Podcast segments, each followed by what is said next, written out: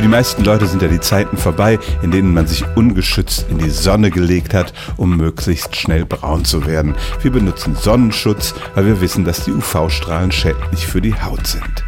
Auf die Augen können wir uns keine Sonnencreme schmieren, aber die sind durch diese Strahlen auch gefährdet.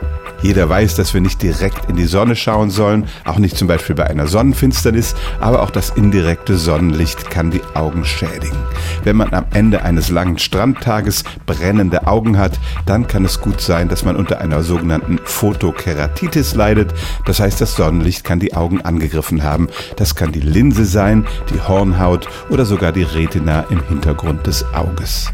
Diese Gefahr existiert nicht nur im Sommer, sondern das ganze Jahr lang. Sobald die Sonne hell und ungehindert auf uns runterscheint, kann das die Augen schädigen. Experten sagen, wenn der UV-Index, den Sie manchmal in der Zeitung finden können, größer als drei ist, sollte man aufpassen.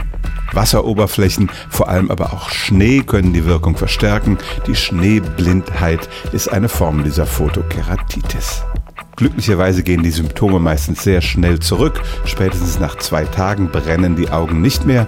Aber wer es übertreibt mit der Sonneneinstrahlung, der kann tatsächlich dauerhafte Schäden davontragen. Also auch unsere Augen verdienen Schutz, wenn die Sonne scheint und den bekommt man natürlich vor allem durch wirksame Sonnenbrillen. Denn es stimmt tatsächlich, auch unsere Augen können einen Sonnenbrand bekommen.